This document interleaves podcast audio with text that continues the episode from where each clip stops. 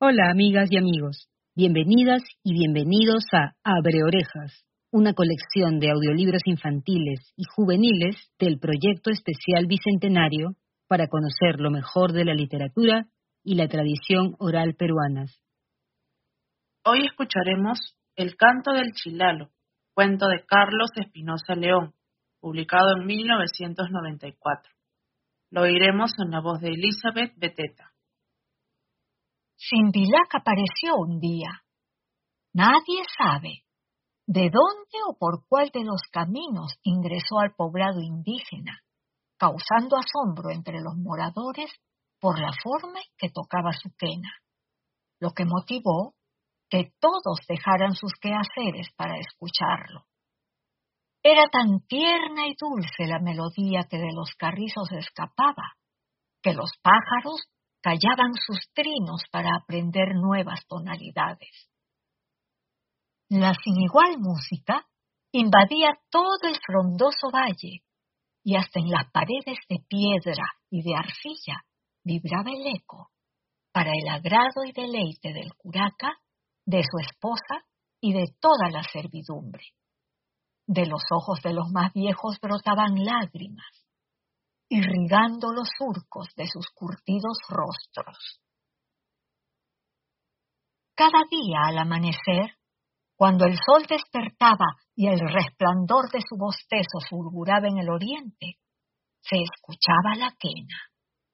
Lo mismo al mediodía y en la última y fresca hora de la tarde, cuando la penumbra rondaba el lugar. El pueblo lo quería mucho, porque en la mañana les anunciaba a los hombres la hora de trabajar la tierra y a las mujeres la de preparar los alimentos y tejer los mantos.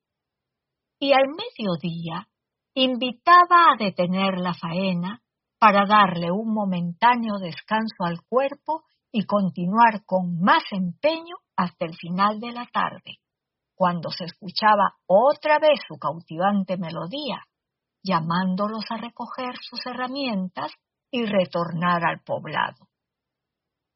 Era además Simbilac un hábil alfarero y enseñó a los hombres del curacasco a elaborar de la arcilla hermosos huacos y vasijas que le servían para uso doméstico, como ollas para preparar sus alimentos y tinajas para guardar el agua y las semillas, ya que hasta entonces los habitantes solo sabían hacer ollas rústicas y se valían del fruto del poto, como mates, limetas, guaces y lapas para esos menesteres.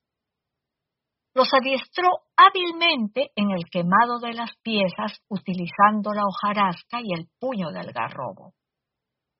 Los colores y la arcilla que usaba Simbilac y que conseguía de las canteras sagradas a donde sólo él podía ingresar, eran el blanco y el amarillo rojizo.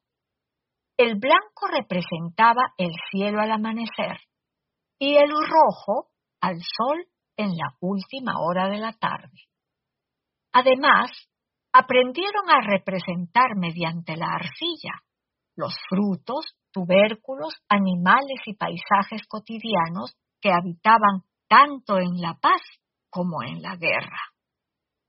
Cuando todo era prosperidad en el Curacasco, fueron de pronto conquistados por un poderoso ejército venido del norte y que procedía de un lugar en donde gobernaba un rey, quien venía cargado por sus nobles en litera de oro, y que valiéndose de su poderío, Pueblo que no se sometía lo arrasaba, castigando con la hoguera a los que ponían resistencia, destruyendo sus templos y palacios para imponerle por las buenas o por las malas sus ídolos, dioses y costumbres.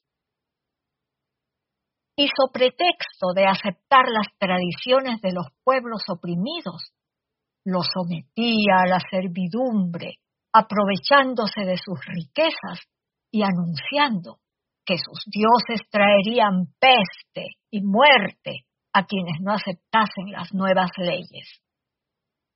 Simbilac reunía secretamente a los jóvenes del pueblo, arengándolos a no someterse fácilmente y a declararse en rebeldía contra el invasor. Así fue que les enseñó a confeccionar ceramios diferentes, que mostraban el dolor del pueblo, marcando a perfección en los huacos el rostro del sufrimiento, la angustia y el cautiverio.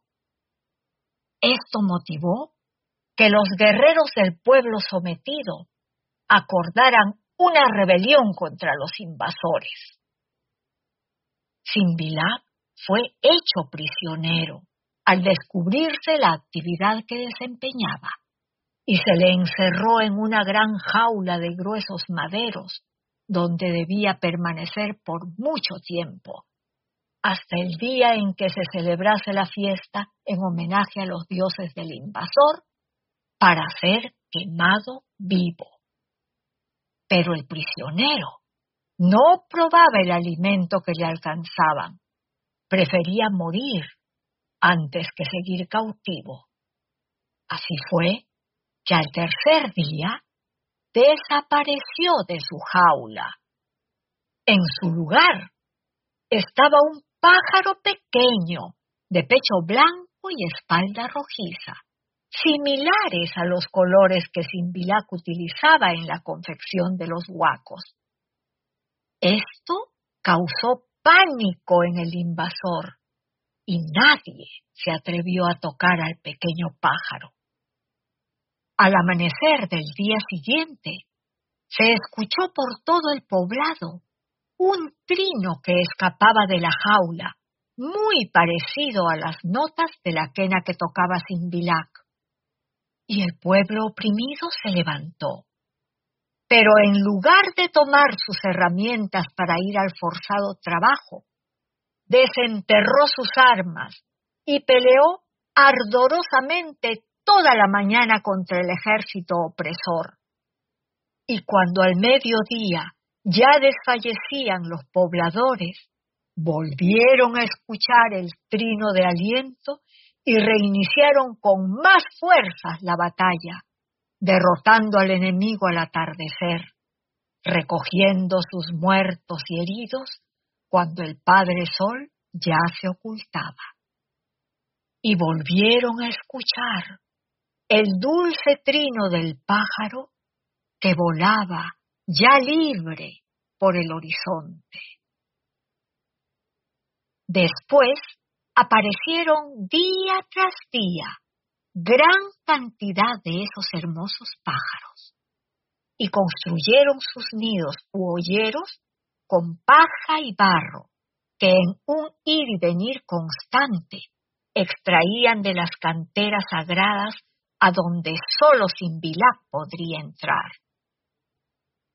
Hasta ahora, ese pájaro, llamado chilalo, cuando se le somete al cautiverio, se deja morir de rabia antes que perder su libertad.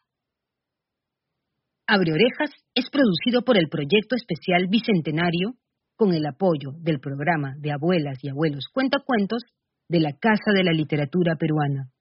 El equipo está conformado por Jocelyn Porcel y Camilo Uriarte en la grabación, edición, mezcla y masterización. Ronnie Puchuri en la selección de voces y dirección creativa. Teresa Cabrera en la locución y Jaime Vargas Luna en la dirección general. Gracias por acompañarnos. Los invitamos a escuchar los demás audiolibros de la serie buscando Abre Orejas en Spotify o en bicentenariodelperú.pe slash biblioteca.